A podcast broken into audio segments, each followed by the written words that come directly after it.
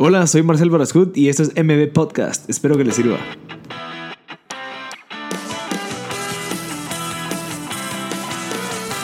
Hola a todos, gracias por sintonizar M Podcast. Estamos en el episodio número 9 con Mircini Moliviatis, que es una chef reconocida de Guatemala, también es autora y tiene pues varios programas de televisión.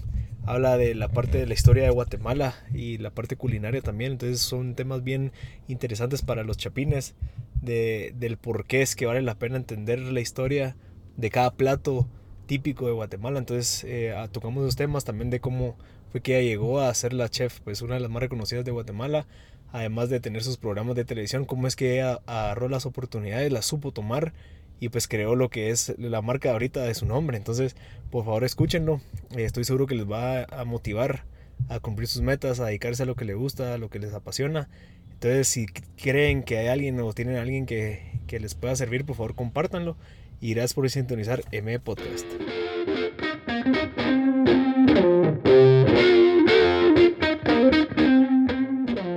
Ya estamos grabando, Mircini. Muchas gracias. Me, me, gustaría presentarla con todo lo que ha logrado, pero hasta tengo que cambiar de página que tanto premio que tiene. Entonces, Mircini, si quiere, empecemos con, con, usted. Cuéntanos un poquito de usted, cómo fue que logró estar donde está y, y ahí vamos yéndonos poco a poco.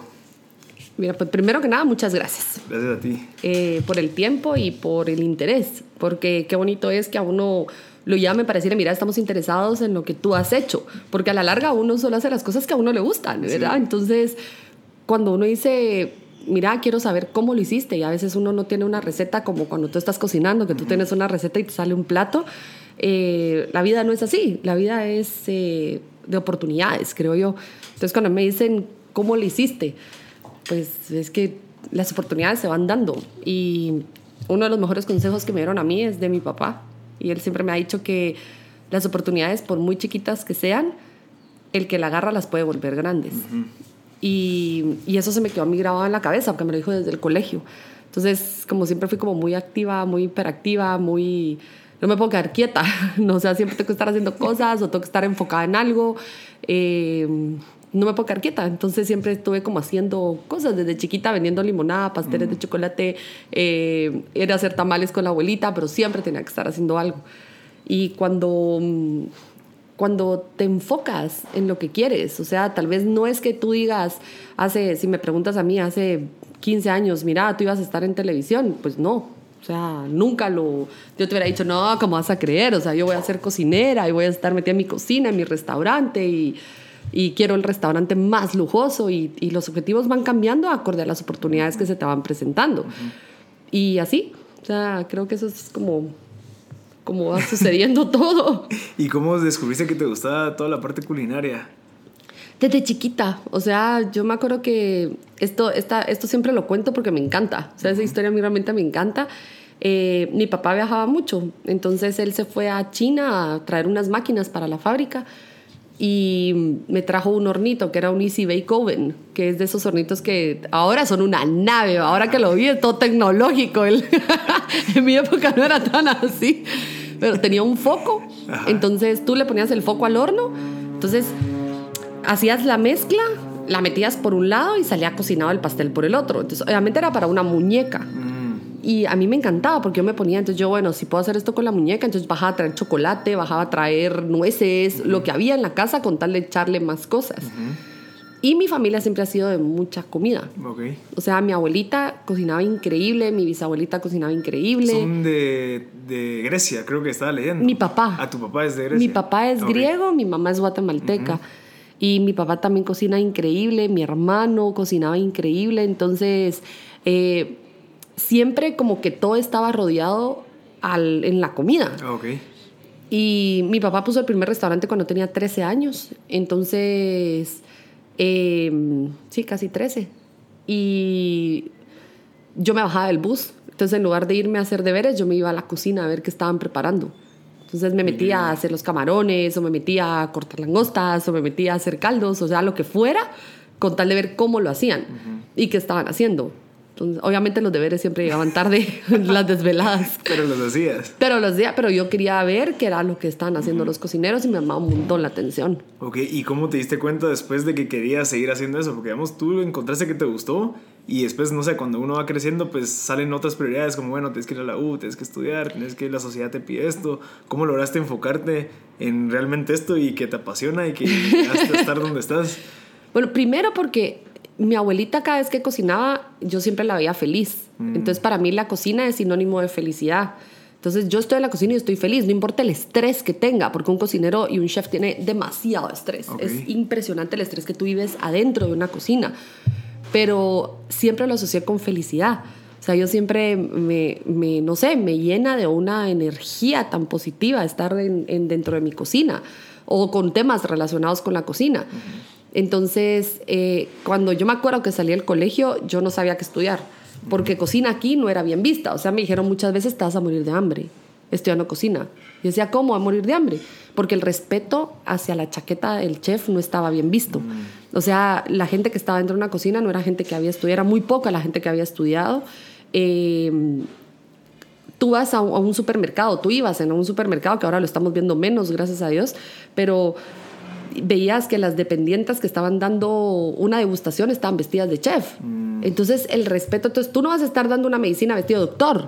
O sea, no, o sea, todo el mundo respeta al doctor por su uniforme y el chef no tenía ese respeto. Entonces, cuando decía yo quiero estudiar cocina, todo el mundo me decía, estás loca. O sea, no, que no es como ahora. O sea, ahora el chef ya es un rockstar, ya la gente lo llama, ya te da orgullo, o sea, ya, ya todos los cocineros son, quieren estar en Instagram y poner todo lo que están haciendo y demás. En esa época no, o sea, no había tus redes sociales ni que tú nada, ¿verdad? O sea, era realmente la pasión que te movía. Y, y entonces yo me acuerdo que empecé estudiando psicología. Me metí porque todas mis amigas se metieron a la marra a psicología, entonces yo sí sigo al rebaño, me meto a estudiar psicología. Estudié un año y o sea, yo estuve en la cafetería realmente, o sea, la cafetería la más realegre, va, pero te juro, o sea, yo, me, hice amiga de todos los profes, yo no sé cómo ganaba las clases porque yo no entraba, pero yo era amiga de todo mundo y realmente no me gustaba. La única clase que me gustaba era antropología e historia. Son las dos únicas clases que yo realmente me disfruté. Después las demás eran una tortura para mí.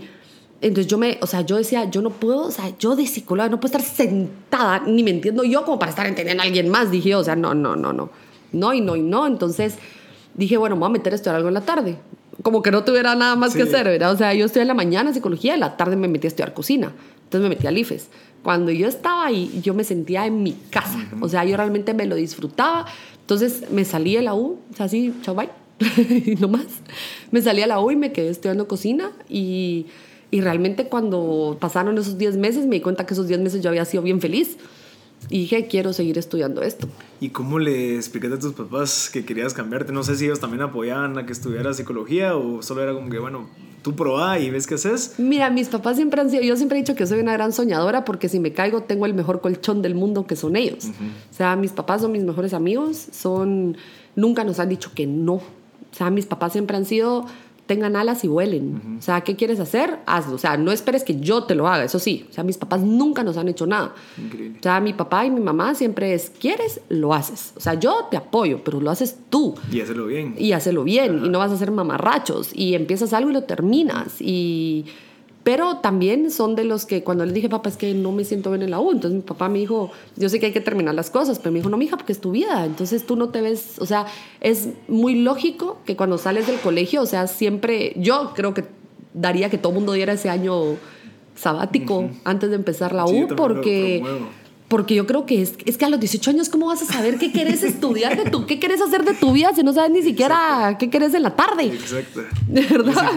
Entonces, eh, entonces yo dije, yo quiero seguir estando cocina. Entonces mis papás, bueno, démosle. Entonces ahí conseguí, yo me puse a trabajar, empecé a trabajar en un hotel y ahorré todo, todo, todo, todo, todo. O sea, me dijeron, bueno, trabaja y mira si te gusta.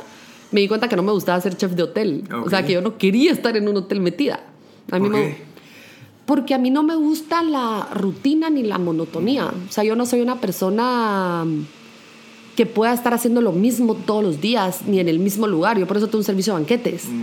O sea, yo tengo un catering porque entonces yo ahí puedo crear lo que quiera, los eventos son diferentes, las cocinas son diferentes, los clientes son diferentes, entonces me divierto. Eh, pero yo no puedo estar haciendo lo mismo todos los días. O sea, esa rutina a mí me mata. O sea, yo no puedo tener una rutina. Nunca tengo una, yo nunca hago lo mismo todos los días. Nunca. O sea, mi, mi, día siempre es tan... Cuando me dicen un día en tu vida, ay Dios, les digo yo. No puedo. Entonces, eh, el estar ahí, en ese, en, en, en, decir, bueno, quiero trabajar y estar en el hotel, me di cuenta que no era lo mío, porque era eso. O sea, era una rutina y era los mismos postres, los mismos buffets, el mismo... Y yo decía, no puede ser. Y entonces ahorré todo para poderme pagar mi curso en España. Entonces cuando me pagué el curso en España, les dije a mis papás. Y mis papás me dijeron, sí, dale. Entonces me fui, me fui para España. Eh, y como en la vida, ¿verdad? Porque yo realmente me fui para España no habiendo investigado, como te digo, es que las redes sociales no están como ahora. Entonces, yo me fui para España y yo me fui por el idioma. Por el idioma, porque dije, bah, Francia no sé francés. Estados Unidos no me llamaba la atención en gastronomía, dije siempre Europa como que picaba más. Entonces yo dije, no, Estados Unidos no, aparte de eso sí era muchísimo más caro y demás, y así como, no, no, no, no, no, mejor me voy para España porque ahí sé español bien y pues voy a estar bien. ¿Y quién me iba a decir que iba a llegar a una de las potencias gastronómicas en ese momento más importantes de, del mundo? ¿Verdad? Entonces, eh, cuando llego yo a España realmente me, me sorprende el, el, nivel, o sea, estaba 25 años avanzado a lo que era Guatemala. Y yo iba con algo que yo siempre he dicho que la humildad es una lección tan grande que nos da la vida, ¿verdad? Porque si tú no caminas con humildad, nunca vas a caminar a ningún lado. Y yo me acuerdo que dije, no, yo ya estudié, yo ya trabajé, o sea, yo voy nítida, o sea, y cuando llego el ranazo de que no sabía nada a la par de todos los demás, todos los demás eran unos genios. Y yo decía, ay, yo no sé esto, o sea, tan cosas tan sencillas como yo no sabía que era el foie gras. ¿Me entendés? O sea, bueno, pero ahora ya hay aquí en Guatemala, en ese entonces no había. O sea, ¿qué, ¿quién iba a hacer? O sea, es, una, es un hígado de, eh, de pato mular graso y es súper caro. Mm. Entonces yo no sabía ni qué era. Y cuando yo llegaba ya, todos limpiando el foie gras y yo así, ¿ven? ¿Qué es eso? Sí, o sea, yo cri cri, o sea, que estoy que tengo, enfrente. Y yo, guácala, me da hasta guácala la textura y yo decía, ¿cómo limpio esta cosa? Ajá. Y veía que todos están avanzados y yo oh, en blanco.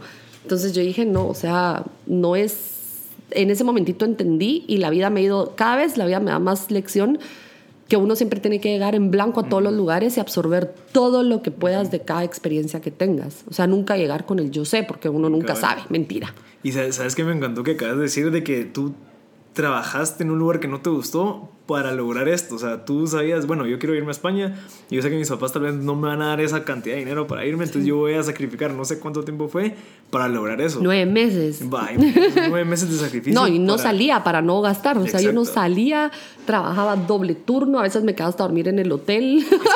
Es que, fíjate que yo, yo en, todas las entrevistas que hemos tenido hemos llegado a casi lo mismo, que es que si no tienes visión, o sea, a saber a dónde vas, no sabes qué estás haciendo. O sea, si tú Pero sabes es que a, a veces no sabes, es que a veces la visión no es yo quiero ir allá. Uh -huh. O sea, no era yo quiero ir a España porque voy a, yo no sabía ni quiénes eran los chefs que estaban allá. Uh -huh. O sea, te digo, estamos tan atrasados en Guatemala que yo no sabía ni quién era Ferran Adrián, ni Andoni Luis Aduris, ni Elena Arzac, ni Juan María Arzac. O sea, yo no tenía ni idea.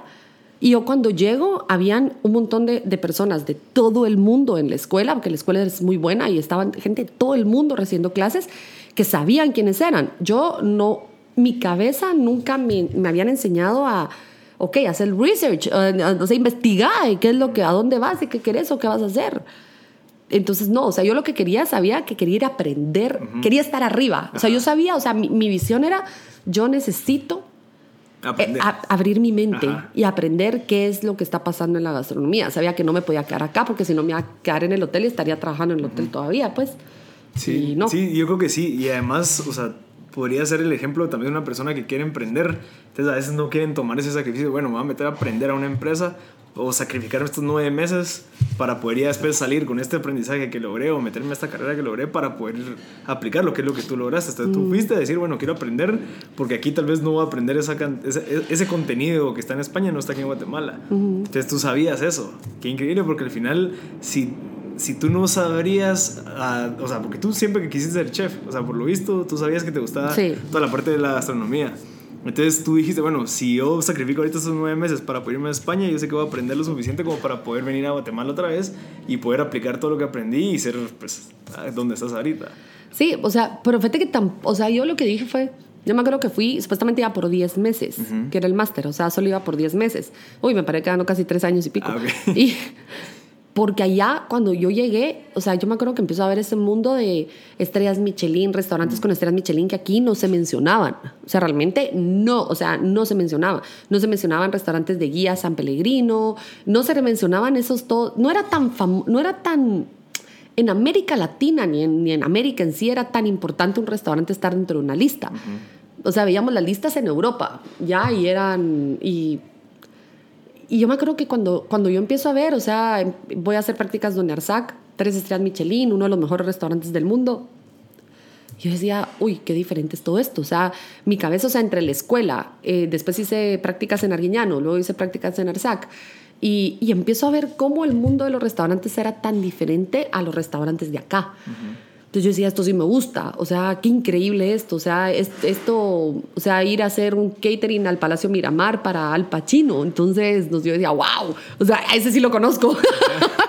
y, y, de repente, o sea, tú estás viendo todo ese mundo que no te importaban las horas. O sea, nosotros éramos, eh, así me decían a mí, el, eh, éramos... Eh, Ainara era mi, mi, mi, roommate allá, Ainara Ingrid, Ingrid era Guatemala, Ainara eh, Vasca. Y, y éramos las tres Marías, porque siempre era, hay evento, ¿quiénes van? Nosotras. O sea, no, no deja, o sea, yo no sé cómo nos multiplicábamos para ir, pero nosotros era, hay que trabajar doble, nosotras. Eh, hay que ir a ser nosotros. O sea, todo, todo, todo éramos nosotras, siempre metidas en todo, trabajando muchísimas horas. Qué increíble. Sí. Y, digamos, después de eso, ¿qué pasó? ¿Terminaste en España? Bueno, no, cuando terminé en Arguiñano, yo me quedé porque me contrataron para quedarme allá trabajando en todo el verano y yo sabía que quería aprender más. Entonces, eh, hablando con los profesores, porque yo hablo está con la pared, entonces no me importa. Y hablando con los profesores, les dije quién es el número uno.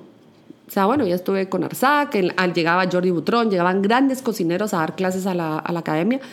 Y mm, entonces yo, Nanu, eh, Manu se llamaba uno de mis profesores. Manu, ¿quién es el mejor? Ferran Adrià. ¿Y él dónde está? En Roses, en Girona, cerca de Barcelona. Yo quiero ir ahí. Misha, o sea, aceptan a 40 y tienen muchísimas aplicaciones. Entonces, eh, bueno, mandamos un correo, nos llegó el formulario. Eh, yo me acuerdo que me pidieron un montón de papelería, entonces imprimí y como te digo, no era como ahora que es todo mucho más rápido, sino que era el internet, tenías que ir a un café internet y, me estoy sintiendo anciana. no, pero es cierto, es que la tecnología avanza, avanza muy rápido. Y, y, me acuerdo que cuando mandé la solicitud, yo tenía la solicitud 5036, o sea, yo dije, ay, chaval. Ah, no. 5036 aplicaciones para. Sí, entonces yo dije, no, o sea, bueno, mandé todo, no supe de ellos, entonces yo me tenía que regresar a Guatemala, me regreso a Guatemala y estando acá me viene la carta diciéndome que sí me habían aceptado, entonces me vuelvo a ir. Y me vuelvo a ir y fue. Eh, el bully es por temporadas, entonces fui la temporada. El bully. El bully. ¿Qué es el bully? El bully es el restaurante de Ferran Adrián. Ah, eh, el, es, como que yo te dijera, o sea, Ferran es la personalidad gastronómica. O sea, el mejor chef del mundo de todos ah, los tiempos es él. Ah, eh, no creo que nadie hasta este momento se le haya comparado a lo que él hizo. Nadie. Y todos los que vienen atrás, que son top, es porque estuvieron con él. Ah, qué increíble. O, ¿me entendés? O sea, o todas las corrientes, o todos, todos, todos los que han pasado, realmente le deben a Ferran el cambio en la gastronomía y él es, es Ferran. O sea, es que no hay otra palabra para describirlo. Y fueron los meses más difíciles de mi vida, creo yo, porque más que ir a aprender una recetas, yo fui a aprender una filosofía. Mm. Y me fue muy duro. O sea, yo era la única mujer en la cocina. Eh, éramos 50 cocineros. Em, yo no estaba acostumbrada a ese tipo de presión y me costó tres meses entender realmente por qué era ese tipo de presión. O sea, por qué, o sea, nosotros trabajamos con una sincronización de tiempo, esfuerzo, recurso, perfección. O sea, me dicen que no existe la perfección. Mentira. Si existe, yo la viví. O sea, mentira. Ah, o sea, ese restaurante trabajaba como un reloj a la perfección. Y tenía, o sea, Eduard, eh, Oriol, Albert, o sea, todos los jefes eran muy duros, pero muy buenos. Entonces, al principio tú los odias. O sea, realmente yo decía, ¿qué le pasa a estos tipos? ¿Por qué me gritan? Porque, o sea, y yo me enfocaba y me lo tomaba personal. Y ahí tres meses me dio cuenta de entenderme que no te tienes que tomar nada personal cuando estés trabajando. Número uno, esa es la primera regla que aprendí. Dos, lo haces perfecto a la primera porque vas a ahorrar esfuerzo, tiempo y recursos.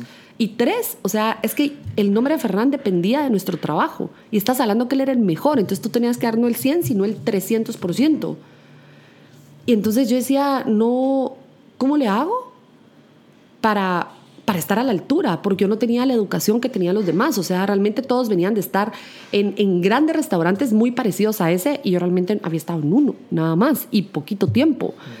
Entonces, cuando yo llego ahí, siento ese choque y, y, algo muy guatemalteco que me pasó. El ahí se va.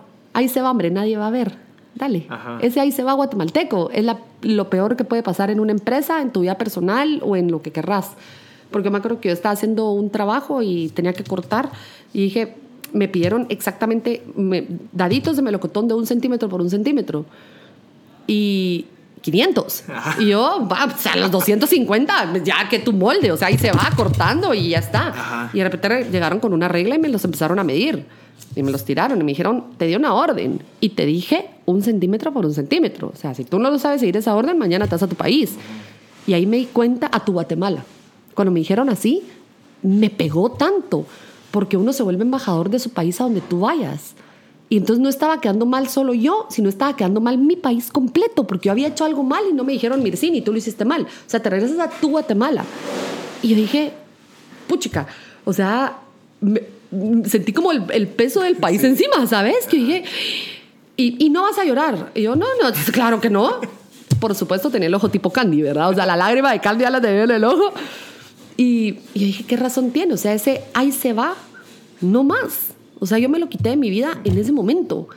Porque qué daño le haces. O sea, eh, los cuadraditos tenían una razón de ser. Y el postre salía totalmente espectacularmente perfecto. Por eso. Entonces, por eso era perfecto. Por eso era el número uno. Por eso tenía 14 años de ser el mejor chef del mundo. Por eso, entonces ahí es cuando tú dices, en esa regañada y en ese momento, mi clic cambió. O sea, las 18 horas que trabajábamos diarias valían la pena porque absorbía todo. Y como te digo, más que recetas y técnicas, porque la técnica ahora metes a YouTube y la aprendes. Uh -huh. O sea, ahí está. O sea, ahora metes en cualquier lado, te metes en Chefsters, te metes en cualquier página y ahí está la técnica. Uh -huh. Pero la filosofía de vida es la mejor lección que te puede dar alguien a la hora que está aprendiendo, que tú estás aprendiendo. Y esa filosofía de vida sí dije, puchis, o sea, la, la quiero para mí, porque, porque yo creo que eso es lo que me hace estar ahora acá. Okay que no te cansas, o sea, es tanta tu gana de hacer las cosas bien hechas que, que, que, que le das para adelante. Sí, eso para todo, pues no solamente para el trabajo, no. sino que para la vida, lo, para todo. El, trato a tus hijos, a tu familia, a, a tus papás. Increíble. Y mira, digamos, después de ahí, ¿te viniste para Guatemala? Sí, fíjate, cuando tú sales del bully tienes trabajo en todo el mundo. Ah, okay. O sea, en cualquier parte del mundo tú, ellos te colocan. Uh -huh. Y tenía opciones para irme a, a, muchos lados y había nacido mi sobrino, yo no lo conocía. Eh, y a mí siempre me llama mucho mi país. A mí me encanta Guatemala, sí. es que me encanta. O sea, yo no he vivido en otro, o sea, he vivido en muchos países y no he vivido, eh, no sé, me, el, yo no sé, yo sé que va a sonar raro, pero el aire, el, a mí Guatemala me sí. llama me encanta estar, o sea, me gusta viajar, uh -huh. pero me gusta regresar uh -huh. a mi país. Entonces, cuando Ferran me le dije que me iba a regresar, me dijo, bueno, entonces lo único que te puedo decir es de que cuando estuviste acá nos hablaste muy poco de la gastronomía de tu país. Entonces, ve porque se nota que no sabes.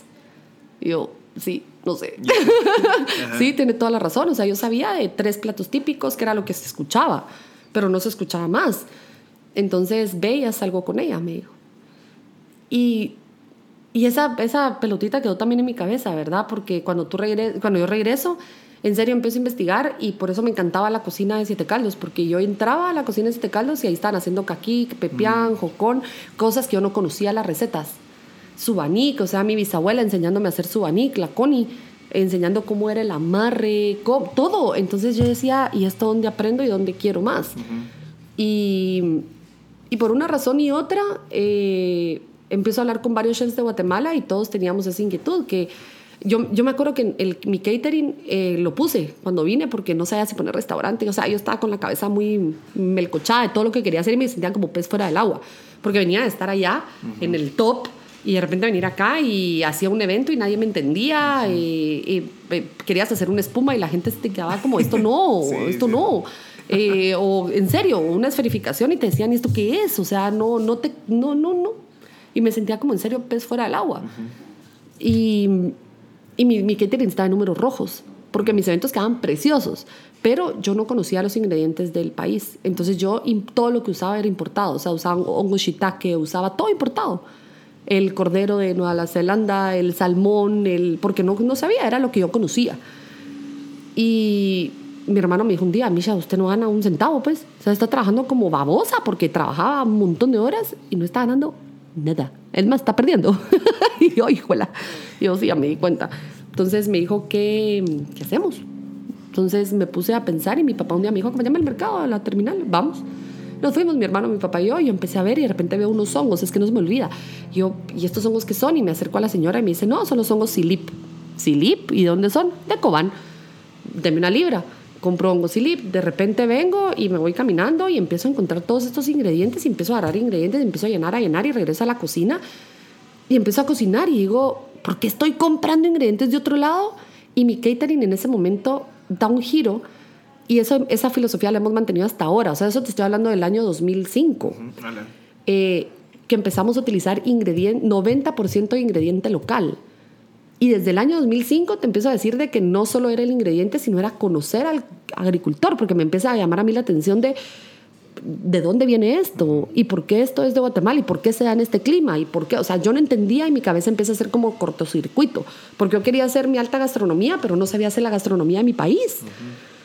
Y por una razón y otra, así es como empieza el primer programa de televisión, o sea, por, por unas competencias que hubo, entonces me contacta eh, Ana Carlos y Harris Whitbeck, hacemos una entrevista, nos va súper bien en la entrevista, en el programa Entremos Guate, que era el que tenían ellos, y así es como nace el primer programa, El Sabor de mi Tierra, que lo hacemos Eduardo González, Ana y yo. Y, y, quién me va a decir que la mejor universidad iba a ser salir a conocer mi país? Y fíjate que me hace referencia mucho a lo que tú dijiste, que en la universidad te, te, llama mucho la atención la historia y la antropología. Porque ni modo, toda la, cultura eh, como culinaria tiene pues su tradición. Y tienes que entender el por qué es que se hacía así y por qué es que se hace así ahorita de los Pero es que antes no te lo no era tan importante, o sea, nadie, o sea, ahorita lo estás viendo, pero cuando nosotros empezamos el programa, te estoy hablando en el año 2007, empezamos el programa, El Sabor de mi Tierra, hace casi 11 años, casi 11 años. Eh, cuando empezamos el programa fue, nadie sabía nadie de la verdad, ningún cocinero le interesaba de dónde venía el suanic. O sea, tal vez a las señoras de San Martín y Lotepeque, pero tú le preguntabas a un cocinero y no, o sea, en serio, no. No, o sea, no. Y con nosotros, con Eduardo, yo le tengo tanto cariño a Eduardo, es, es la verdad, es uno de mis mejores amigos en el medio, eh, porque es una de las personas más sinceras que conozco y, es, eh, y dice lo que piensa y tiene una curiosidad por Guatemala tan grande. Y él fue uno de los pioneros en poner un restaurante de cocina, alta cocina con ingredientes guatemaltecos, con sabores guatemaltecos, que se llama Q. Mm. Se adelantó a su tiempo porque Eduardo lo puso y no funcionó porque nadie entendía lo que él quería hacer. Si lo hubiera puesto ahora, hubiera sido un exitazo. Porque ahora sí, ahora tú ves que ya hay un montón, pues, o sea, y cada vez va más. Pero en ese entonces realmente era muy difícil que la gente entendiera qué estábamos tratando de hacer. O sea, la gente no entendía. O sea, y cuando veían, cuando empezamos a ver el sabor de mi tierra, me acuerdo que eh, el tercer episodio fue Shela y uno de, los, de los capítulos más lindos porque empezamos a hacer los paches. Y para mí los paches eran los que comía los jueves. Y ya, ya está. en serio, los paches comían los jueves. Y de repente ver cómo todas estas señoras tenían un significado que estaba desde la más chiquita vestida con esos trajes tan hermosos, y ese colorido, y se ponen los mejores trajes para cocinar, o sea, es que no estaban, yo me pongo t-shirt pues a veces, no, vestidas con los chachales y los mejores trajes. ¿Por qué se visten así? Y porque es una ceremonia. Ah. Entonces ellas están haciendo los paches y están desde la más chiquita hasta la abuela más grande. Entonces van pasando cada preparación, o sea, bueno, yo limpio la hoja, yo hago la, yo eh, machaco la papa, yo hago el recado, yo esto, entonces van armando cada pache hasta que lo logran armar y lo van colocando súper ordenadamente en la olla. Y entonces la última que está ahí es la que tiene que cuidar la olla. Pues la tienen que cuidar porque si no, no se cocinan los paches. Entonces, cuando yo voy viendo todas estas tradiciones durante tantos años que fue el sabor de mi tierra, después vino Desafío Culinario, eh, y he recorrido Guatemala creo que ya dos veces, eh, te das cuenta que para mí la gastronomía cambia. O sea, ya no era la alta gastronomía y todo lo que querrás pasa para mí a un segundo plano. Porque yo quería entender cómo nuestra gastronomía y cómo cada plato, cada plato y cada ingrediente tiene una historia. Entonces se me volvió más, eh, más increíble, por ejemplo, los tamales. O sea, imagínate, ¿cómo no me, cómo no me voy a poner yo a, a querer saber más? Eh, cuando hicimos el episodio de los tamales, tuvimos la suerte de conocer al arqueólogo Francisco Estrada Belli. Y yo cada vez que voy a hacer una temporada me asesoro con arqueólogos, antropólogos, historiadores, investigamos mucho, mandamos un equipo a hacer un scouting súper grande a la región. Y y de repente contacto a Francisco y me dice don Juan Luis Bosch, que lo quiero muchísimo, don Juan Luis, y siempre ando viendo que él sabe, porque él es un... Ese señor sabe todo. Entonces, en serio, es tan, tan leído y tan... Entonces yo le tengo dudas y lo llamo, y don Juan Luis... Y, y, don Juan Luis me dice, habla con Francisco, creo que él te va a ayudar en algo, pero él nunca me dijo lo importante que era esto. Y hablo con Francisco y me dice, va, grabemos, yo te voy a llevar a Holmul. Démosle. Esto fue en el 2015. esto, ¿Dónde queda? Holmul queda en 35 eh, kilómetros a Tikal, acaba de salir en National Geographic y nosotros fuimos los primeros en grabarlo, 2015 antes que National Geographic. Ese es el lugar donde... Donde acaba de salir ah, todo lo que, acaba de salir. Una máquina lograron ver todos los espacios. Sí, va, imagínate, nosotros entramos ahí en el 2015. Ah, qué increíble. Y Francisco me explica, es un yacimiento arqueológico maya que tiene más o menos mil antes de Cristo hasta mil después de Cristo. Y cuando él me enseña, gastronómicamente hablando, porque a mí me interesa todo lo que es con gastronomía y cómo la gastronomía siempre había estado tan presente. Imagínate, entramos a ver este mural. Cuando entramos a ver este mural, yo le digo, bueno, Francisco, y está hermoso porque tiene hasta los colores y está intacto. O sea, los guacheros no lo destruyeron, sino que pasaron a nada de destruirlo. ¿Quiénes son los guacheros? Los guacheros son los que entran a las, a las pirámides a ah, saquear y hacen pedazos y han destruido un montón de cosas. Sí. Que solo rompen y no cuidan. y entonces este mural estaba intacto. Y de repente me dice que ese mural representa cuando el hombre ya tiene más importancia, no es el dios, sino es el hombre, el rey es el que tiene ya la importancia. Y hay dos dioses que están sentados dándole una ofrenda al rey después de la creación de la humanidad, que es el primer tamal, Nahuaj. Imagínate eso, Nahuaj, primer tamal. Entonces, ¿cómo el tamal? O sea, es que es, es, es el... Es el dato histórico más antiguo de un tamal que se tiene. Como los tamales, o sea, los tamales están en toda Latinoamérica y están hasta en China, pero históricamente es el documento más antiguo que hay. O sea, entonces, ¿cómo Guatemala no tiene, o sea, a mi cabeza empieza a pensar cómo el tamal de la abuelita que hacía mi abuelita todos los sábados adquiere otro valor. Porque ya no solo era el tamal de los sábados, sino que estás hablando de que ese plato era qué importante era para que fuera la primera ofrenda que le dieron al rey después de crear a la humanidad, el tamal. Nahuac, primer tamal. ¿Y en dónde lo encontraste? Que es lo más importante, o sea, en un lugar realmente Que ni siquiera, claro, entonces tú dices, bueno, si para ellos era tan importante, y si te das cuenta, después de eso yo me puse a investigar más los códices, eh, fui a la Universidad del eh, Marroquín, fui a la Universidad del Valle con Tomás Barrientos, que lo quiero muchísimo, también él me ha ayudado un montón y en todos los códices siempre hay tamales. O sea, hay tamal de iguana, hay tamal de perro, hay tamal, pero hay tamales. Y siempre salen en las mayores representaciones, en las más importantes, siempre sale el plato, que es el plato redondo, que tiene tres bolitas, mm. y después tiene bolitas encima, es el símbolo del tamal. Ah, ok. Entonces, siempre está el tamal. En el Popol Vuh, uno de, las, de, los, de, los, de los fragmentos más bonitos es cuando los gemelos, después de la gran batalla para recuperar a su papá, eh, van donde su abuela y les da el maloj ik, que es, el, es un chirmol, que realmente es de tomate y se lo sirve con un tamal y que es lo que comen después de ganar esa gran batalla. Entonces, ¿cómo la gastronomía siempre está presente en nuestra historia? Entonces, imagínate Guatemala lo que tiene. Entonces, ¿cómo no me iba yo a empapar y a enamorar de toda esta historia y demás y, ser tan curiosa que durante estos 11 años no he parado de investigar, ¿me entiendes? O sea, de investigar, de aprender, de, de asombrarme con lo que tiene nuestro país y de asombrarme la falta de visión que tiene también nuestro gobierno. Porque teniendo todo esto, ¿cómo es posible que Guatemala no tenga una marca país gastronómica? O sea, nosotros tenemos todo para ser un Perú, para ser un México, para ser un Colombia. ¿Por qué no la tenemos?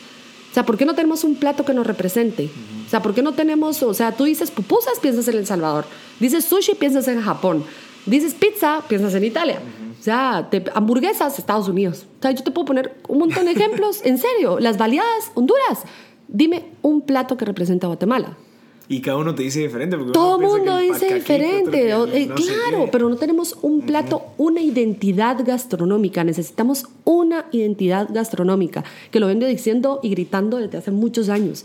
Señores, necesitamos una identidad gastronómica porque Guatemala tiene eso, tiene gastronomía que va relacionada y de la mano con la historia. Entonces imagínate lo que turísticamente y con el motor económico que podría hacer eso. O sea, ahorita hay un movimiento de cocineros y demás que están tratando de hacer muchas cosas que a mí me alegra enormemente porque, como te digo, hace 11 años, 10 años, 5 años, éramos muy pocos los que estábamos gritando esto y muy poca gente la que se daba la vuelta o te escuchaba. Ahora, gracias a las redes sociales, ya puedes hacerlo mucho más viral. Pero como te digo, esto empezamos este, hace 11 años. Hace 11 años, a darte cuenta que Guatemala era, es una mina de oro en historia, en, sabor, en recetas y en, imagínate lo que se le pudiera sacar. Increíble. Y lo bueno de que lo estás haciendo en el programa, sigue, sigue en pie el programa. Sí, sí, bueno, ahorita estamos, en, lo que pasa es que también queríamos, ahorita está desafío culinario. Em, ahorita estamos en la temporada de niños, porque también creemos que es muy importante empezar a, a, educar a los niños. Y nos dimos cuenta que nuestra audiencia de niños era gigante, ah, gigante. Entonces, quisimos darle una oportunidad a los niños, siempre inspirados en Guatemala, pero ellos no van en ese viaje que hacen los adultos, pero no me puedo hablar a los niños. Mucha responsabilidad. pero imagínate, eh, el año entrante toca de adultos otra vez y sí, vamos otra vez por esa vuelta por Guatemala. ¿Y, esa, y ese desafío culinario es un programa que ustedes empezaron? Sí, sí desafío culinario lo empezamos hace cinco años cuando yo termino El Sabor de mi Tierra. Eh, yo estaba también en Utilísima, yo estuve seis temporadas en Utilísima. Eh, que es internacional, era en Fox Life. Eh, se llama Puro Chef el programa, y ahí me tocaba representar a Guatemala. Entonces éramos 10 cocineros de toda Latinoamérica, cada uno representando a su país y con sabores e ingredientes de, de cada país, ¿verdad? Y, y entre eso, eh, yo dije, bueno, ya, para mí la televisión, o sea, terminó el sabor de mi tierra, estaba en Puro Chef y dije, bueno, tal vez ya terminó mi... Porque yo nunca estoy cocina para estar en televisión, ¿me entendés? Eso te quería preguntar ahorita. Ya, nunca. Yo estudié cocina para estar en una cocina, pero como te digo, las oportunidades se van dando y a la larga, si tengo comentarios como, no, ella sale en televisión, ella no cocina, o sea, yo le hago a esos comentarios, o sea, tú sabes cómo me resbalan, ¿verdad? Porque la televisión a mí me ha dado una oportunidad que ojalá mucha gente la viviera. Entonces, cuando yo me puedo pensar eso, digo, yo no me puedo quedar, o sea, la mejor universidad de mi vida, o sea, yo, yo entendí una filosofía en España, aprendí las mejores técnicas, lo que quieras, pero la mejor universidad fue acá. Entonces, ¿cómo queremos que Guatemala funcione si los cocineros no salen a vivir la experiencia de la gastronomía desde la raíz? Entonces, así es como nace Desafío Culinario. Entonces, agarramos a 16 participantes que quisieran, que, que fueran chicos que quisieran hacer de su vida la gastronomía, chicos que no la hayan tenido fácil, o sea, hemos tenido un, un, chico que fue abusado sexualmente y que la gastronomía, la cocina le dio para, para rehabilitarse, eh, un chico de maras, hemos tenido eh, chicos que viven cerca de áreas donde venden drogas, eh, o sea, de todo, de todo. Como la chica también que tuvo para irse a Miami a estudiar, o sea, hemos tenido de todo. Y y ver cómo les cambia la vida, porque durante estas cinco temporadas les hemos seguido el paso y cómo cada uno le va cambiando la vida es increíble. Es increíble.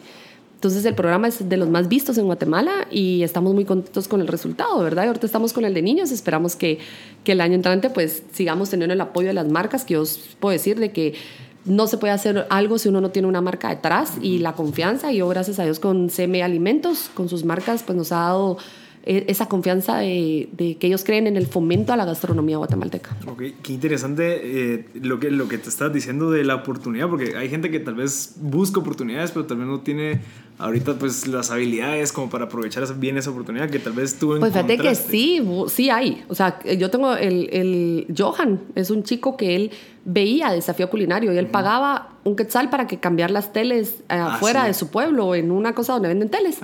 Él pagaba, entonces él boleaba zapatos y él se iba a ver el programa y decía, ahí voy a estar yo algún día. Y después iba a bolear zapatos afuera de una pizzería. Entonces él veía cómo estaban haciendo las pizzas. ¡Hala, qué interesante! Y entonces vino Johan y dijo, no. Entonces le fue a hablar a la señora y la señora le dijo, mira, cocinero, tú no tienes experiencia, pero tengo para lavar trastos. Deme el trabajo, por favor. Le dio el trabajo. Un día se le fue un cocinero, porque eso suele pasar muchísimo en esta industria. Y él, señor, yo lo sé hacer porque yo vi. Y le dijo, metete. Y se metió a la cocina y, y empezó y se quedó trabajando haciendo las pizzas. Y de repente vino cuando él vio que eran las audiciones, se fue a meter y me dijo, mira, vos vas a cambiar la vida. Ah, puchis, le dije, ¿por qué? ¿Cómo estás? ¿Tenés número? Le dije, no. O sea, él llegó a la audición y me dijo, yo voy a estar en desafío culinario. Le dijo, mira, yo tal vez no sé, no he estudiado como los demás, no tengo, no tengo los medios, pero yo quiero estar acá. Si vos me das la oportunidad, no te voy a defraudar. Le dije, estás adentro ya. Eso sí, te voy a meter a estudiar antes porque no puedes llegar sin saber nada. Entonces lo metimos a entrenarse dos, dos meses, dos, no, estuvo un mes en una academia antes y haciendo prácticas en un restaurante de un amigo hasta que empezó el programa. Y cuando salió, porque no, obviamente no ganó, pero, pero sí llegó a la mitad del programa. Y cuando sale, un gran amigo cocinero le dio trabajo en su restaurante y él ahorita sigue trabajando en, en, restaurantes y le cambió la vida por completo. O sea, de estar en la calle limpiando zapatos, quedándose a dormir en la calle, tú dices, puchis, ¿verdad? De ahí Luis Miguel, otro, Luis Miguel, la historia de Luis Miguel increíble. Él, se queda, él trabajaba de albañil y se quedaba a dormir en la calle para poder entrar a estudiar cocina. Entonces él estudiaba cocina, se iba a trabajar, regresaba o se quedaba a dormir en los buses, daba toda la vuelta en el bus y se dormía en el bus hasta que terminaba la ruta del bus, entonces ya se bajaba y se dormía en la calle, debajo del puente, para poder después llegar a... porque él vivía hasta San Pedro de Ayampuco, entonces no se podía ir a su casa. Y ahora Luis Miguel está trabajando como jefe de cocina. Ah, él llegó al tercer lugar del, del, del, programa y, es, y tiene una habilidad para cocinar increíble. Entonces yo creo que las oportunidades están y sí, si, la, o sea, si las buscas, las encuentras. Sí, sí del poder de, de la visión. Sí, o sea, Enio, el ganador de Desafío Culinario, ahorita está en San Paul del Mar. Un chico que nunca había salido de Guatemala un chico de Escuintla, súper tímido, y de repente lo ves como esa mariposita que se fue abriendo hasta que ganó el programa y, y ahorita está en San Paul del Mar, en Barcelona, en su premio estudiando.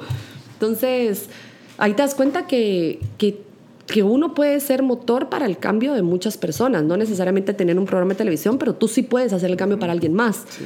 Y, y, ahí va a ir repercutiendo, porque todos estos chicos están trabajando y están trabajando bien. Entonces, y lo más importante es que conocen la historia de su país y conocen la gastronomía de su país. Y motiva a sus amigos, a sus primos a querer echar punta porque lo lograron. Sí. Y hablando de oportunidades, estoy muy seguro de que todo, todo el camino de televisión te llevó pues a tener a Andrew Zimmern aquí en Guatemala contigo. Eso fue una sorpresa. Y mira que los quedamos de amigos, ahorita estamos haciendo un proyecto juntos. Primero Dios ya les voy a poder contar bien. Eh, Andrew fue una sorpresa. Andrew? Andrew Zimmern es uno de los chefs más reconocidos a nivel mundial. Su programa llega a tener más, más o menos 115 millones de personas de audiencia por todo el mundo.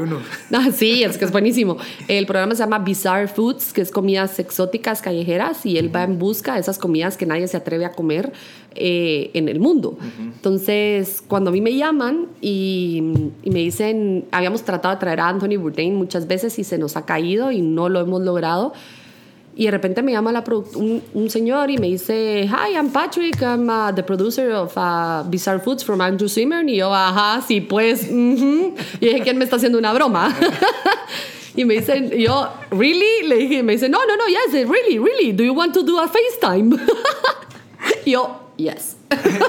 y lo puse en FaceTime para ver si era de veras. Pero chistoso adorable. Patrick es adorable. Y de repente me dicen, bueno, tenemos cinco días para ir a Guatemala. ¿Tú crees que podemos hacer un show en cinco días?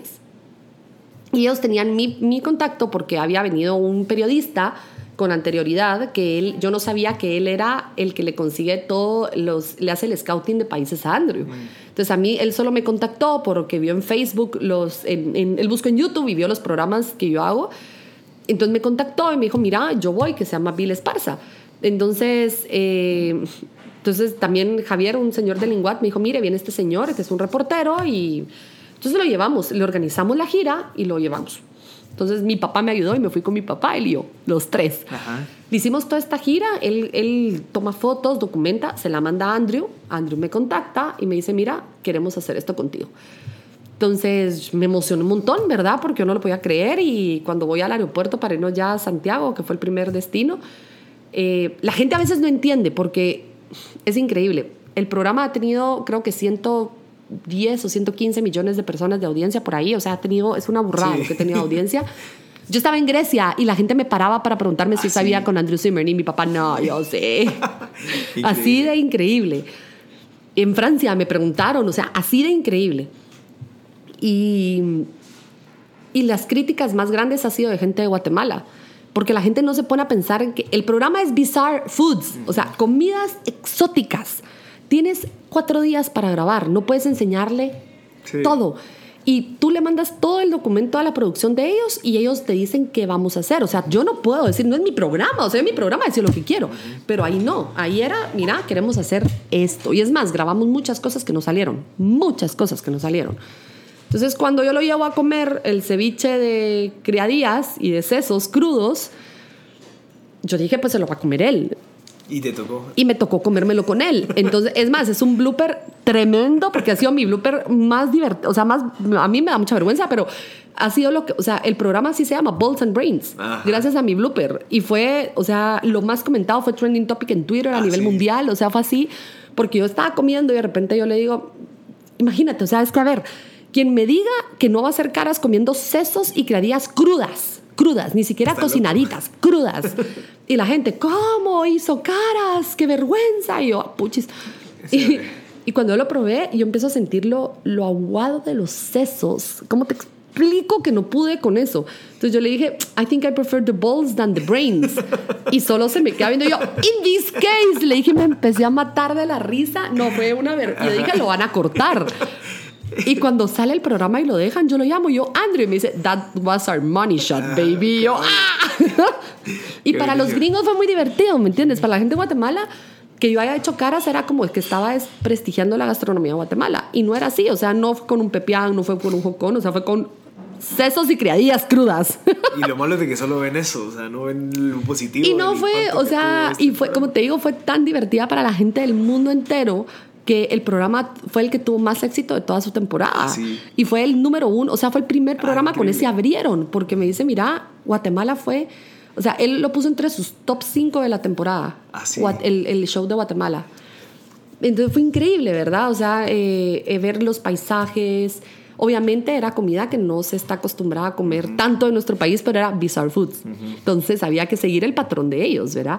Pero para mí fue demasiado divertido y, y una experiencia increíble. ¿Y cómo encontraste esas comidas? O sea, co- ¿cómo...? Scouting, o Ah, sea, sí. es puro scouting. Tengo un equipo, Nina es una de, de mi equipo y ella pues es la que le digo, mira, vas y, y quiero esta región, o sea, hacemos un mapa Ajá. y hacemos la vuelta porque tienes que ver distancias, o sea, es bien complejo armar porque nosotros grabamos el programa eh, Desafío Culinario, lo, lo trabajamos igual con el de Andrew, o sea, nosotros, bueno, lo, vamos a grabar en 13 días, tenemos 13 días para hacer todo el contenido. Entonces, ¿cómo, ¿cómo hacemos? Entonces, hacemos todo, vamos grabando en desorden, llegamos hasta acá, un día de descanso, seguimos y vamos para el otro lado y es bien complejo. Pero tienes que investigar y hacer, y, y me guío mucho también de las redes sociales. Yo le pregunto a la gente, Ah, ok. o sea, ¿qué me aconsejan o qué hay en este Ajá. lado? Entonces la gente me va diciendo, yo me voy alimentando. Y la gente divina me escribe muchísimo todos los días y yo sí leo. O sea, yo me siento a leer mi Facebook, yo me siento a leer mi Twitter, yo no tengo community managers, yo leo. Entonces yo contesto. Entonces, eso es bien importante porque es como ese contacto con la gente que te quiere y es, es para mí es un honor, ¿verdad? Entonces, eh, mire, tengo esta comida o el otro día me enseñaron un recetario de 1800, no sé qué, la abuelita de un señor que está todo No. y yo, wow. Y, y me lo vino a presentar, a, a que yo lo viera, entonces lo fui viendo y saqué algunas recetas, Ah, qué increíble. entonces las vas a buscar. Y leyendo, Qué bonito. leyendo mucho, o sea, he leído el Popol Vuh, el Memorial de Sololá, los viajes de Thomas Gage, eh, el 1421 y 1427, que es el viaje de los chinos que hicieron antes a Cuando Toda la América. gente pensaba que... Ajá. Que los chinos vinieron antes que Cristóbal Colón. Y así encontramos una receta, por ejemplo, el Ah, caldo sí. de gallina negra. Ese está Ajá. ahí en ese libro. Y yo decía, ¿será que sí es cierto que va a estar acá? Y empezamos a investigar y lo encontramos en Cobán. Y es, eh, toda la gallina es negra, todo el gallo y la gallina son negros. Los ojos, la, la piel es morada, o sea, como morada negrosa. Y encontramos esa receta que ya se consume muy poco en Cobán, porque las gallinas son bien caras. Entonces encontramos esa receta y hicimos el caldo de gallina negra. ¿Y esas gallinas las cultivan ahí o...? Yo no sé por qué ahí está esa receta, pero ahí la encontramos. Impresionante lo que uno puede encontrar. Pues bueno, ya, ya, pues tenemos muy poco tiempo. Si, si, quieres para terminar, no sé qué le recomendas a la gente que, pues, que quiere empezar algo. que Yo, yo creo que muchas las oportunidades, o sea, no, no, dar, no tenerle miedo, porque digamos, tal vez tú nunca pensaste en estar en televisión y eh, eh, aquí, donde estás. Mira, es que la, la, televisión me ha dado a mí el trampolín para hacer muchas cosas más. O sea, yo no... Eh, yo a veces hago muchas cosas que tal vez no es tan vistas, porque no me interesa que estén vistas, pero las hago gracias a la televisión, que te da el poder para que tal vez tú no tienes la plata, pero la gente de plata sí te ayuda a hacer cosas, a beneficio de. O sea, eh, y siempre me gusta estar como un paso adelante. O sea, acabamos de hacer Gastrosensorial, que es ese evento eh, donde juntamos la gastronomía con la alta tecnología. Mm, ¿Las molecular y esas o no? No, lo que hicimos fue que hablamos con los creadores de Los Simpson. Mm. Entonces ellos nos hicieron unas animaciones y contamos la historia de la gastronomía guatemalteca en un timelapse con 250 metros de pantalla LED. Eh, efectos 3D, efectos de olor y efectos visuales y de sensaciones. Entonces traje a cinco de los mejores chefs de Latinoamérica, les di un ingrediente guatemalteco, los llevamos a que conocieran la historia de ese ingrediente y después invitamos a 120 personas divididas en dos días eh, que llegaran a vivir la experiencia de la historia de la gastronomía contada por una, eh, Beatriz del Cid hizo la voz mm. y todo iba eh, en un hilo de timelapse de, de nuestra gastronomía. Entonces los llevamos a comer adentro de un volcán, eh, por lo que representaba a los mayas, el fuego, los chiles. Eh, luego los llevamos a un bosque donde contamos la historia de la vainilla. Entonces salía el olor a tierra mojada, hielo seco por todo y se puso frío el ambiente. Eh, teníamos estas animaciones hechas, como te digo, por, por Eric Tran de Los Simpson.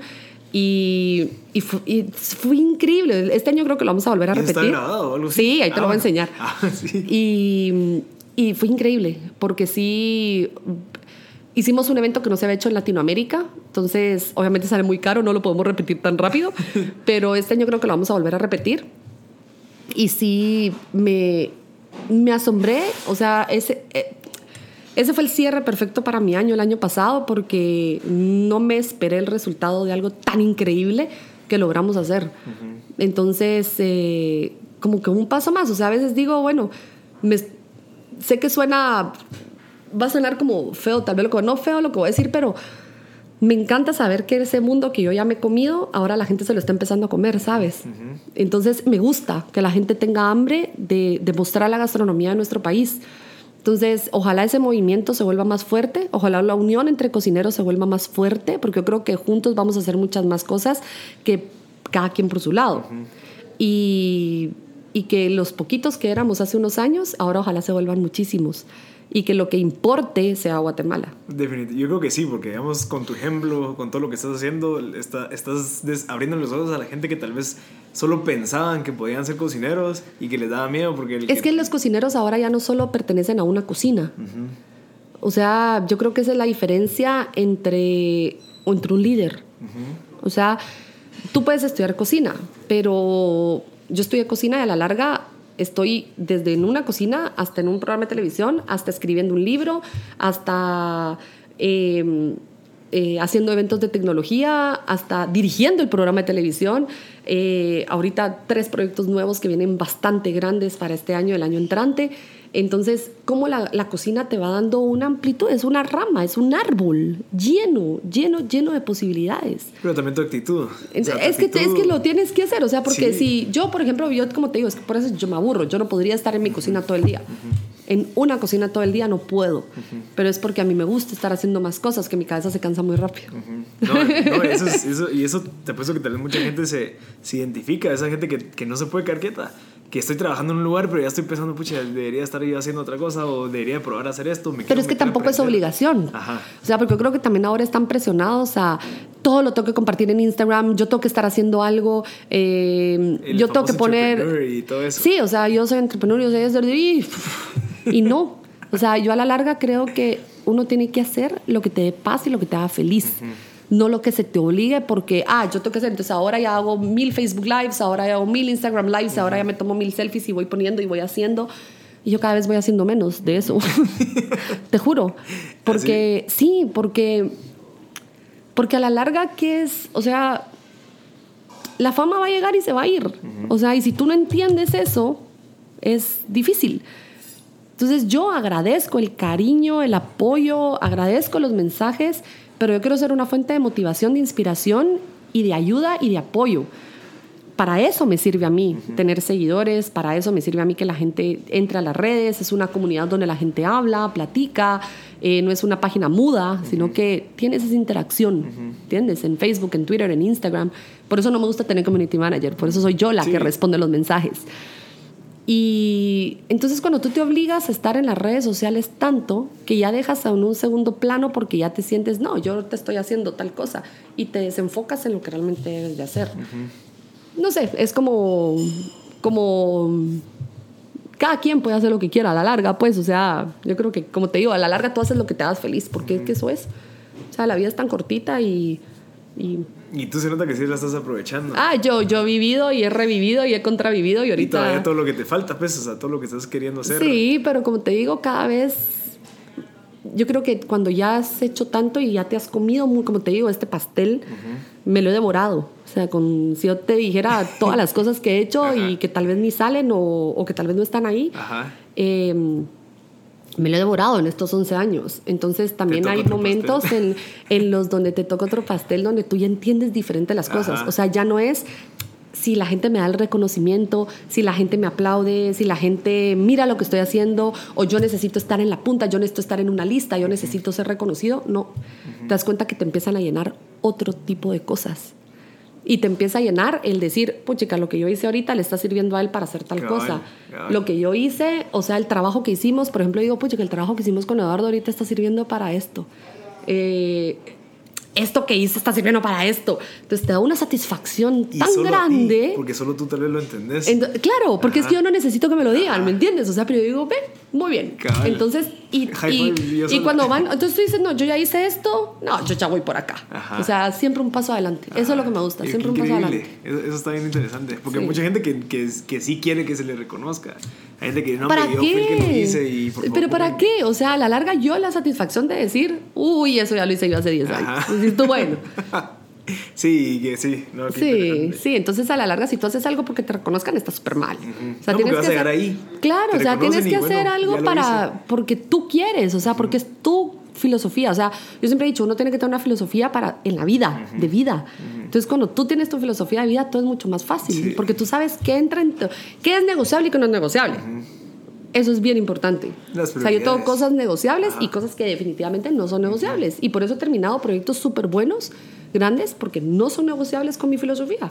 Qué interesante. Interesante. Podemos hablar un poco de tus libros, porque si no estoy mal, tenés uno y estás escribiendo otro. tengo dos tres libros en los que, o sea, uno solito mío, que es eh, Viviendo la Receta, que es un libro que narra un poquito ese viaje por Guatemala durante estos 11 años. Eh, desde mi punto de vista. O sea, es un punto de vista muy personal, es un libro que yo escribí, no me lo escribió nadie, lo escribí yo. Eh, nueve capítulos donde yo cuento mi forma de ver la gastronomía de Guatemala. Tiene muchas fotos hermosas y tiene recetas inspiradas en, sabores guatemaltecos súper fáciles para que las haga desde alguien que no sabe cocinar hasta el que sabe ah, cocinar. Y luego colaboré en otro que se llama Templo Culinario, que es un libro donde estamos varios chefs de Guatemala y cada uno con ingredientes guatemaltecos. Y luego colaboré en el libro El Fiambre, que es una recopilación de recetas de fiambre y a mí me tocó hacer el prólogo del libro y me tocó hacer eh, el, epílogo, perdón, del libro y me tocó hacer la parte dulce, la parte de los postres. Interesante. Eh, ¿Algún libro que le recomiendes a la gente que está escuchando, algo que te motivó? ¡El mío! no, ese fijo, ese, ya, hasta yo lo voy a leer ahorita. Pero alguno que te haya cambiado, digamos, en, tus épocas de, Porque estoy seguro que tuviste obstáculos, tuviste frustraciones, entonces tal vez algún libro que leíste o algún recurso, alguna persona que te motivó. Mira, me gusta mucho la biografía de Marco Pierre White. Marco Pierre White. Sí, él es un chef inglés. Eh, él, fue, él es el mero mero Hell's Kitchen, él fue el maestro de Gordon Ramsay. Ah. Y él fue el primer chef con 33 años, el chef más joven en tener tres estrellas Michelin y en devolverlas. ¿Y por qué se devuelven? Él las devolvió porque no le interesaba un premio. Él no le interesaba la presión de pertenecer a una lista porque no iba dentro de su filosofía de trabajo. O sea, él no cocinaba para un premio, él cocinaba para que su restaurante estuviera lleno y con clientes y bien. Y hacer las cosas bien, entonces como tú te riges después de estar en una lista o en un premio, tú tienes que regir. Y si después ya no lo haces el año entrante, hay chefs que se han hasta suicidado porque lo sacan de una lista. Entonces él dijo, las listas solo te vienen a perjudicar. O sea, sí, te llenan el ego de un cocinero. Y un cocinero con ego no es un buen cocinero. Entonces, eh, él las devuelve y su biografía es bien importante porque es desde que él empieza cómo él abusa del sexo, de las drogas y el alcohol. Eh, dentro de la cocina, que dentro de la cocina se ve mucho algún vicio por las presiones, ¿verdad? Es muy difícil, yo no tomo, yo no fumo, eh, nunca me ha gustado, pero es bien, pero viví con mucha gente que sí. Entonces, esa biografía es muy intensa. También las confesiones de un chef, de Anthony Bourdain, también es muy bueno. Sí, me lo he recomendado. eh, me, gusta, me gustó mucho los viajes de Thomas Gage porque eh, cuenta nuestra historia gastronómica guatemalteca sin ser el cocinero ni nada. O sea, él, él, él, fue escribiendo y fue, sin darse cuenta, hizo una recopilación de la gastronomía increíble en esos tiempos. Entonces te imaginas cómo era, habla de la Roosevelt, cómo eran grandes terrenos de terratenientes con esos animales, entonces de que aunque era un país muy, era un continente pobre, no hacía falta la, nadie se moría de hambre por la cantidad de recursos que tenía. Entonces vas leyendo todo eso y dices, puchis, cómo hemos cambiado y cómo hemos evolucionado, ¿verdad? Habla, por ejemplo, de los, de los eh, soldados españoles, de que cuando vinieron acá empezaron a tomar una bebida hecha a base de maíz, o sea, un atol, y que se pusieron robustos, o sea, se engordaron, ¿verdad? De, que, de no estar haciendo ni rosca y estar tomando atol todos los días, bien gordos. Entonces va y va, va, dibujando los chiles que va encontrando. Entonces él era, una, él era una descripción, porque como no habían fotos, él tenía que ir describiendo para que le llegara al nuevo mundo todo lo que él estaba viendo acá que llegara al, al, viejo mundo, perdón, de todo lo que estaba en el nuevo mundo. Entonces es una descripción tan gráfica y tan bonita de todo que te lleva en un viaje imaginario. Y no, yo no soy tanto de leer, la verdad que me cuesta mucho, pero trato. Sí, ahí vi que tienes un canal de YouTube. Sí, ahorita lo vamos a volver a lanzar. Ese es uno de los proyectos que tenemos este año. Ya estamos terminando la cocina y estoy feliz que vamos a tener cocina propia. ¿Enfocado en qué? En recetas, la verdad que me gusta todo. Me gusta recetas fáciles. Queremos tener eh, colaboraciones. Me gustaría tener como colaboraciones. Me gusta tener historia. Quiero empezar también a contar un poquito de historia, de ingredientes. Ese es uno de los giros que leímos al programa en esta temporada. Que siempre tenemos una capsulita y ahorita lo pusimos más como didáctico. Entonces tenemos, por ejemplo, la historia del tomate. Ah, qué interesante. Entonces narramos la historia de cómo la gente cree que el tomate viene de Europa y sale de Mesoamérica. O sea, la gente dice, no, pero Italia sin tomate. O sea, hasta 1492 el tomate no estaba en, ah, en la cocina italiana. Y es más, hasta el siglo XV todavía lo utilizaban como una planta de ornamento. No sabían que se comía. Entonces, eh, todo eso, ¿verdad? Como la papa, o sea, la papa, el tomate, cómo sale de, de Latinoamérica y cómo va para, para Europa. Entonces, igual todos los ingredientes que traemos de allá para acá. Entonces, vamos a meter como un poquito de esa historia y y ahí vamos, la verdad que como no tengo un patrón, siempre hago lo que quiero, eso es lo bueno. Y lo haces bien, porque yo me he metido a ver los videos, están súper bien hechos. Sí, bueno, tengo la, tengo la suerte de trabajar con Andrés Turcios, que es mi socio en, en, en el programa, y Andrés es de la productora Real Life y es súper talentosa, es una productora guatemalteca que trabaja mucho internacionalmente, trabaja con CONCACAF, con FIFA, con... Uy, ha hecho muchísimas cosas. Y Andrés es un genio de la fotografía, o sea, de, de la dirección de cámara es un genio. Andrés Entonces, Andrés Turcios. Él sería otro podcast bueno. Sí, también. Andrés Turcios de Real Life es, ex, o sea, de las personas que más admiro porque es un luchón. O sea, yo lo he visto cómo ha crecido en los últimos cinco años. Es increíble lo que ha hecho y es muy talentoso y es de las personas más humildes que puedes conocer. Sí, es impresionante. Es, esa, esa cualidad de ser humilde. Uy, no, Andrés es. O sea, yo le tengo un cariño tan grande a él y a su esposa Ani y a todo el equipo, a Luisa, a Lisman, a Chitica. Tiene un equipo tan bonito guatemalteco eh, que le ponen mucha gana y mucha pasión. Y ver cómo han ido creciendo es bien bonito. Ahí ven el canal porque es, es bien interesante. Bueno, eh, si quieres para terminar, Mircini, yo sé que te tendrás que ir. Eh, ¿Algún consejo que le das a las personas que están queriendo cumplir sus sueños, queriéndose meter a estudiar eh, para ser chef? O que se puede relacionar con cualquier otra cosa. Bueno, primero que no crean que estudiar cocina es como se ve en la televisión. Uno cuando estás en la cocina salís con el olor a papa frita y salís eh, de, apaleado de estar tantas horas dentro de una cocina, o sea, salís con un chongo y con la filipina y es lo menos glamuroso que tú te puedas imaginar. O sea, la cocina real no es como se ve en televisión, no es como la pintan, mentira. O sea, realmente salís apaleado. Pero si te apasiona, es lo más lindo que vas a encontrar. Entonces yo el único consejo que le doy es que no hagan nada si no es su pasión, porque no hay nada más triste que trabajar en algo que no le guste a uno. Sí, es cierto. Entonces, creo que el dinero poco a poco va llegando. O sea, yo siempre he dicho, mentira que uno dice, no, el dinero no hace la felicidad. Mentira. O sea, no es que la haga, pero qué fácil, si uno lo tiene, es más fácil vivir para un montón de cosas. Entonces, hay que luchar por estar económicamente bien, pero trabajando en algo que te dé felicidad. O sea, yo no pondría otro trabajo si no me diera la felicidad que me da el que hago. Entonces, esa, es, ese balance es el... Y obviamente cuando uno está estudiando cocina, uno vive para trabajar muchos años, pero después hay un giro donde ya vives ya trabajas para vivir. Bueno, y también depende de las oportunidades, porque como tú, tal vez ahorita ya no estás, bueno, no sé si estás mucho tiempo en cocina, pero ya tienes otro tipo de actividades. Pues verás que sí, o sea, sí, y me encanta. Cuando no estoy en cocina lo extraño ah, muchísimo. O sea, la gente creerá que no estoy en cocina, pero sí. O sea, yo por lo menos paso tres, cuatro veces a la semana metida en la ah, cocina, eh, porque tengo muchos eventos. Eh, pero eh, sí trato también ya de hacer otras cosas. Ya me, me, gusta mucho dirigir la cocina, o sea, me meto a los restaurantes cuando puedo. Yo no trabajo mucho en los restaurantes, pero cuando puedo sí me meto a dirigir la cocina.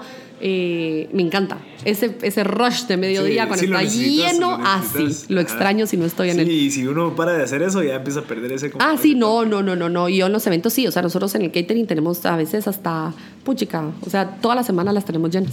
¿Cómo haces para, para balancear tu tiempo? O sea, con tanto. Mira, durante mucho tiempo yo puse la prioridad en mi trabajo. Entonces mi trabajo era mi prioridad y, era prioridad. O sea, si yo no hacía nada más no me importa porque yo estaba trabajando. O sea, para mí no era un castigo, no era, ay, estoy trabajando, era diversión. O sea, yo me, me, me, llenaba, de, me, llenaba de energía y me, no sé cómo explicártelo. Pero ese cansancio de llegar en la noche a la casa y de una vez doblar era súper rico. Obviamente cuando vas creciendo, porque ya no tengo los 20, pues, o sea, ya ojalá estuviera en los 20 todavía, ¿no? Ya voy en los últimos 30. Y te das cuenta también, por eso te digo, de que yo viví para trabajar mucho tiempo, para comerme todo ese pastel. Ahora también quiero otro tipo de felicidad. Entonces ya te das más tiempo de estar con tu pareja, te da más tiempo de estar en estos últimos dos años he viajado mucho enseñando Guatemala, promocionando Guatemala, promocionando el libro, invitaciones para ir a cocinar con grandes cocineros de todo el mundo. Entonces también dije, bueno, dos años viajando, conocí muchísimos países. Ahorita quiero estar un poquito, ahorita paré estos tres meses, primeros tres meses del año. En, en abril ya empezó a giro otra vez, pero ahorita quise tomarme estos tres meses más tranquila. Y, y, entonces ahora ya vas balanceando así. O sea, quiero este tiempo, quiero esto, quiero esto. He formado un muy buen equipo. Eso es importantísimo porque no lo hago yo sola. O sea, todo lo que yo he hecho nunca lo hago sola. Entonces, mi equipo es para mí muy importante. Entonces, mi equipo del restaurante, mi equipo del catering, mi equipo del programa, todos, o sea, yo ya delego. O sea, ya no confío. O sea, yo ya tengo tan buen equipo que yo sé que van a hacer un trabajo tan excelente que ya no tengo que estar tan encima. Porque ya saben cómo soy también de perfeccionista, ya me conocen. Ya estuve encima muchos años. Los duraznos ahí. Ya estuve muchos años encima, entonces ahora ya no. Porque ellos ya saben y mi equipo es una nave. O sea, todos mis, mis jefes, mis... Todos, todos, todos, todos son, son familia. Entonces ya también como que eso te da más tiempo a ti. Perfecto, Mircini, muchísimas gracias. Eh, qué, qué, buen contenido el que nos de dar. Un montón. Y, estoy seguro que le va a servir a todas las personas que están queriendo, eh, pues que, tienen sueños y que quieren ver cómo lo logran. Pues estoy seguro que con esta práctica. Ay, sí, tener miedo, dale. o sea, mira, lo más que va a pasar es que uno se estrella. Yo me estrellé un montón de veces. No tenés idea cuántas lágrimas, cuántos tropiezos, cuánto. Uf. Porque la gente a veces cree que por salir en televisión tú no puedes tener un mal día. Y ese, ay, ¿por qué no, me, no, no, se ríe? Ay, señora, pues estoy triste hoy, ¿verdad? O sea, todo derecho. Entonces, pero sí, te yo me he somatado contra la pared. Pero es necesario, o sea, es sumamente necesario estar, no sufriendo, pero pasando por estas adversidades porque te enseñan entendés de es que, nunca hay que yo me estrello pero no acepto un no ah, o sea yo veo y busco la vuelta y busco la vuelta y busco la vuelta o sea no cambio mi objetivo cambio el camino que eso es bien importante. o sea no no hasta que si veo que sí no pues ya digo no chapa ya no no no ya probé y no entonces Pues bueno, gracias mi cine y espero pues que en unos 6, 7 meses volvamos a conversar. Ah, bueno, a ver qué hay. Y muchas gracias por tu tiempo. No, a ti. Gracias. gracias. Este fue el episodio número 9 con Mircini Moliviatis. Espero que les haya gustado. Eh, yo estoy seguro que, que considero mucho valor de lo que se, que se conversó. vieron la pasión de la, cómo ella habla de la culinaria, de la parte culinaria de Guatemala, la historia, del por qué es que uno tiene que entender la historia de todos los platos típicos que tenemos en Guate. Y, y, estoy seguro que los va a hacer valorar más eh, cada plato pues, de, nuestra historia. Entonces, muchas gracias por haber sintonizado M Podcast. Por favor, compártanos si creen que le puede servir a alguien. Y espero que les esté gustando. Si tienen cualquier comentario, feedback, eh, ya saben que me pueden contactar a info.mpodcast.net para pues si quieren recomendar a alguien también. Entonces estoy a, las órdenes y muchas gracias por sintonizar M Podcast.